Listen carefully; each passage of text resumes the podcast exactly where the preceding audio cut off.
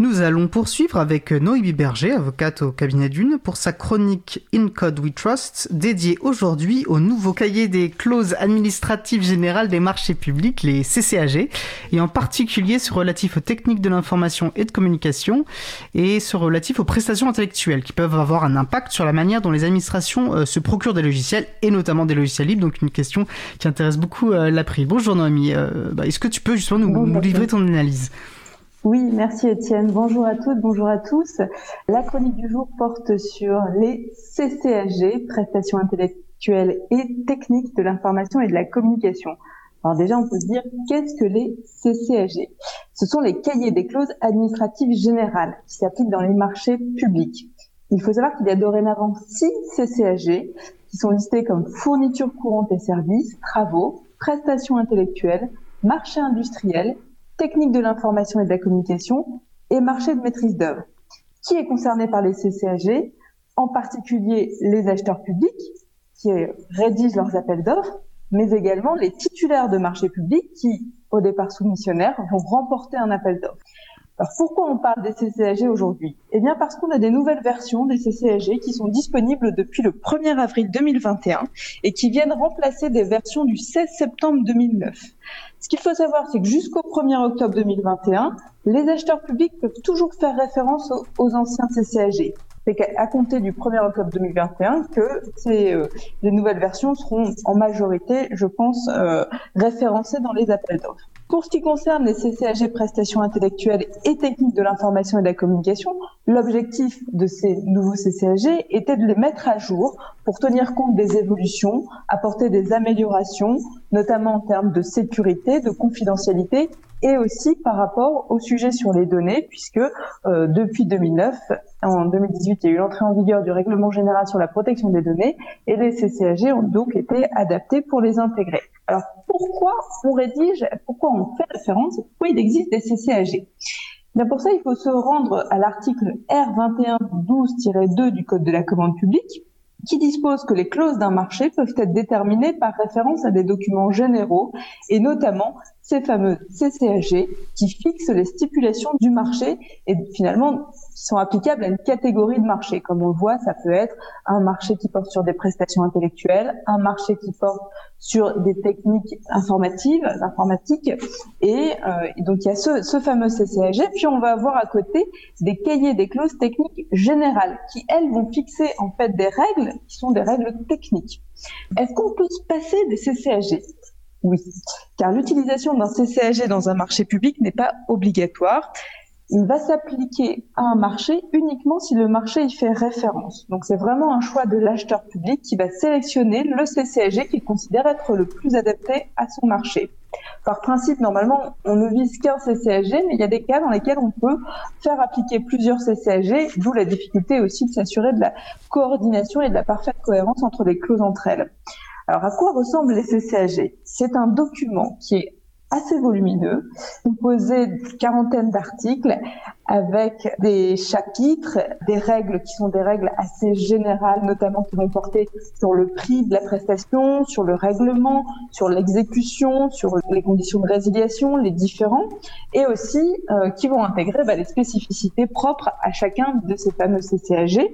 On va également retrouver des commentaires dont il est dit qu'ils n'ont pas de valeur contractuelle, alors, s'agissant justement de la valeur contractuelle, quelle est la force de ces CCAG Bien, finalement, ils sont pas aussi forts qu'on pourrait le croire, puisque les CCAG, enfin le marché en tout cas, intègre un certain nombre de documents, et finalement, les CCAG sont pas en tête de ces euh, des documents les plus forts. On va retrouver en tête l'acte d'engagement, qui est souvent un, document très court, d'une ou deux pages, et qui comporte pas véritablement les règles juridiques. On va trouver ensuite le cahier des clauses administratives particulières. Donc là, c'est les règles, les conditions particulières, pour faire simple. On va avoir les conditions techniques particulières. Et enfin, on aura le fameux CCAG qui viendra s'appliquer puisqu'en fait, c'est un équivalent de conditions générales. Ce qu'il faut noter sur ce nouveau CCAG, c'est une clause de réexamen qui permet et qui était assez importante pour les marchés publics puisqu'elle permet en cas de circonstances particulières qui vont justifier en fait une modification significative des conditions d'exécution du marché que les parties puissent signer un avenant pour modifier un certain nombre de, de règles applicables à ce marché. Et ça, c'est vraiment un point qui est fort dans ces CCAG et qui est classique et qui est commune en fait aux différentes CCAG. Ensuite, on va avoir plus spécifiquement, comme je le disais, des CCAG prestations intellectuelles et des CCAG TIC. Pour les CCAG prestations intellectuelles, ce sont des clauses qui vont s'appliquer pour des marchés publics qui vont comporter des services qui font appel exclusivement à des activités de l'esprit. Donc le CCAG vise un certain nombre d'exemples, notamment des prestations d'études, de réflexion, de conseils ou d'expertise. Donc évidemment, euh, en matière informatique, il peut y avoir souvent des références au CCAG-PI. On a des points intéressants qui concernent euh, les règles applicables à partir des articles 32. Donc c'est vous dire que c'est vrai que quand on veut prendre connaissance des CCAG, il faut s'accrocher parce qu'il faut aller jusqu'à l'article 32 pour avoir vraiment les règles spécifiques à la matière de la propriété intellectuelle. Donc à partir de l'article 32, vous allez avoir les règles qui sont d'ailleurs souvent issues du code de la propriété intellectuelle, mais qui sont pas euh, qui sont pas entières, qui sont pas complètes. Hein. C'est des renvois ou des, des, synthèses et qui vont viser notamment les, les, résultats qui peuvent être fournis dans le cadre d'un marché. Il va y avoir également les règles applicables aux connaissances antérieures ou aux connaissances antérieures qui sont celles du, du titulaire du marché. On va avoir également des règles applicables sur le régime des résultats pour savoir qui est titulaire, qui en est propriétaire. Et donc tout ça, c'est prévu par le par le fameux CCAG. Et euh, on retrouve également une partie sur le droit, les, droits des titulaires pour justement clarifier quelle va être euh, bah, la portée de ce qui va rester euh, sous la propriété du titulaire du marché ou ce qui va être cédé ou qui fera l'objet d'une licence à l'acheteur public. On a également un point intéressant qui est la compétence des juridictions, puisqu'en matière de propriété intellectuelle, il y a une compétence exclusive des juridictions judiciaires, et là, euh, les CCAG font clairement référence aux juridictions judiciaires comme étant celles qui sont compétentes. Donc c'est vrai que quand on répond à un marché public, il faut être assez vigilant par rapport aux, à ces fameuses CCSG parce qu'elles vont quand même encadrer un certain nombre de prestations et il faut s'assurer qu'elles soient vraiment adaptées à la prestation qui va être rendue. Il peut y avoir des adaptations qui peuvent être faites dans les conditions particulières et c'est vrai qu'il faut, euh, il faut être vigilant là-dessus. Le dernier point que je, voulais soulever, c'était par rapport au CCAG-TIC, parce que finalement, les règles sur la propriété intellectuelle se retrouvent dans les CCAG-TIC. En revanche, on trouve un point intéressant, puisque ces fameuses CCAG avaient aussi pour objectif de mettre à jour le RGPD.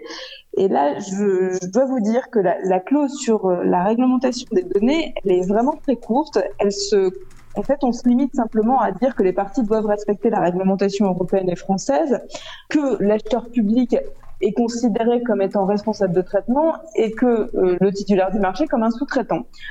Avec un certain nombre de petites règles qui sont précisées, mais on, ne rentre pas du tout dans le détail. Donc là encore, on peut, on peut s'attendre à ce que, une fois que ces, ces seront euh, vraiment bien appliqués et, que les marchés euh, vont de plus en plus faire euh, référence à ces CCAG, il y aura nécessairement des nouvelles interrogations qui vont se poser pour savoir comment on les, applique et comment on les adapte à un marché en particulier. Donc je vous invite à, suivre l'actualité euh, sur ces, ces, nouveaux cahiers des clauses administratives et puis ben, on verra ce que nous dira les, les, futures décisions qui seront rendues en la matière. Merci beaucoup Noémie. C'est vrai que le, le, droit aussi une matière euh, vivante. C'est vrai que ça, ça, paraît assez technique, mais on voit aussi à quel point ça peut avoir des, des effets concrets assez directs sur euh, euh bah, la, la, manière dont l'État, dans les administrations, euh, utilise, se procure, enfin utilise du logiciel, se procure et ainsi de suite. D'ailleurs, ça, ça fait écho à peut-être des choses qu'on pu dire, qu'a pu dire Henri Verdier lors de son interview. Bah merci beaucoup. on va suivre comme tu nous y invites ce dossier. Et je te souhaite une bonne fin de journée. Je te dis au mois prochain. À bientôt. Au revoir. Salut Noémie.